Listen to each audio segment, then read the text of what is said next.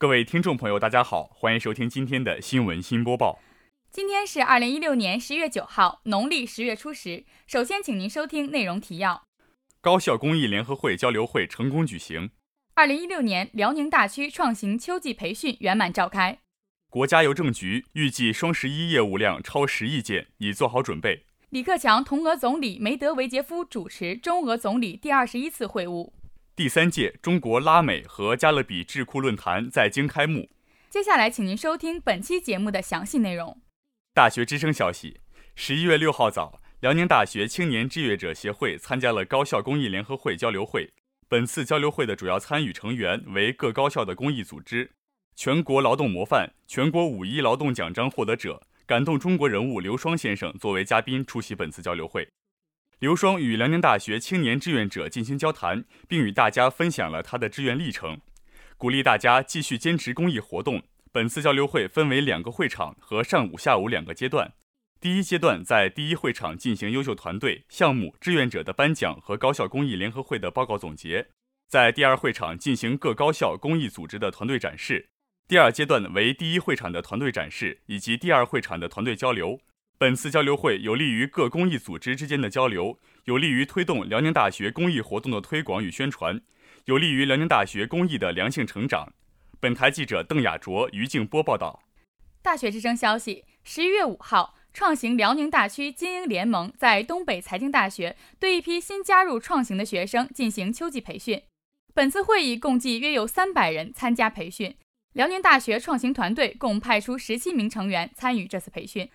培训会议分为三个方面，首先由举办方东北财经大学的创行负责人李锦润和何东晓致欢迎词，介绍出席会议嘉宾；由辽宁大区经理于伦安进行创行的品牌文化介绍，并带领在场学生进行项目创新分享和创作。在二零一六年参与多伦多世界杯的媒体专员刘一鸣分享了他的经历。举办方邀请了东北财经大学的第一任创行队长。现互联派 CEO 孟令峰介绍他与创行的故事，以及他的大学。由于伦安讲述了在创行个人如何发展的问题。休息之时，学生之间相互交换名片，认识新朋友。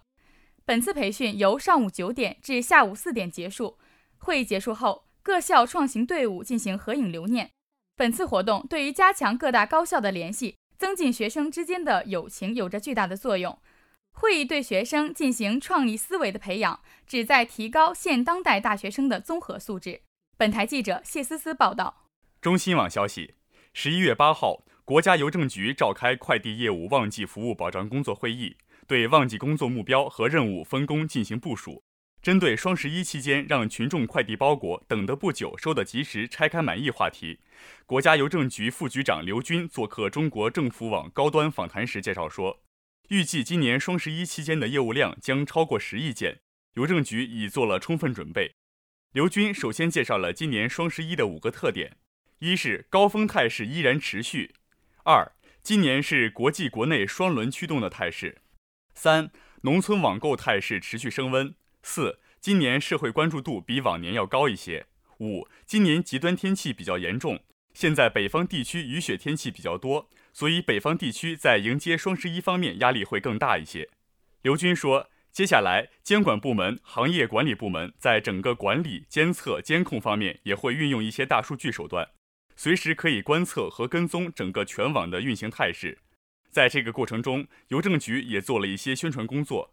历年来，宣传的引导也起了很好的保障和促进作用，包括每年主流媒体、地方媒体都高度关注旺季促销的组织活动情况。传递了一些正能量，为基层员工打气加油，包括合理引导消费预期，确保这个任务能够如期完成。本台记者谢思思。新华社消息，国务院总理李克强十一月七号下午在圣彼得堡康斯坦丁宫同俄罗斯总理梅德韦杰夫共同主持中俄总理第二十一次定期会晤。李克强表示，中俄互为最大邻国和全面战略合作伙伴，两国关系持续稳定健康发展。务实合作不断取得新成果。中俄作为安理会常任理事国，在国际事务中保持沟通协调，共同维护联合国宪章宗旨和原则，促进地区乃至世界的和平与稳定。中方愿同俄方共同努力，将“一带一路”倡议同欧亚经济联盟更好衔接，不断提升中俄关系与合作水平，实现互利双赢，造福两国人民。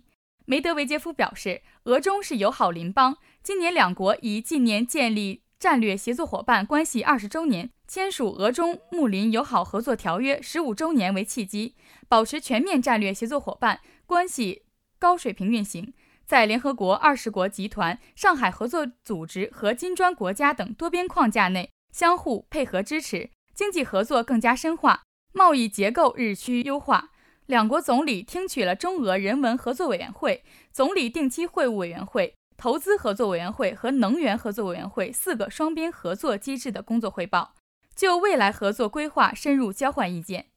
本次会议旨在密切远东地区等地方交流合作。办好媒体交流年，扩大互派留学生规模，加强旅游合作，促进俄中睦邻友好，进一步加强在国际事务的合作，共同应对全球挑战。本台记者于静波。人民网消息：十一月七号上午，为期两天的主题为“中拉合作新时刻，开拓进取，共创未来”的第三届中国拉美和加勒比智库论坛在北京开幕。参加开幕式的有中国国际问题研究基金会理事长刘谷昌。外交学会常务副会长卢树民、国务委员杨洁篪等共二百余位拉美国家前政要、中国有关部委和企业家代表、中拉专家学者、拉美地区组织代表、拉美加勒比国家驻华使节以及中外记者。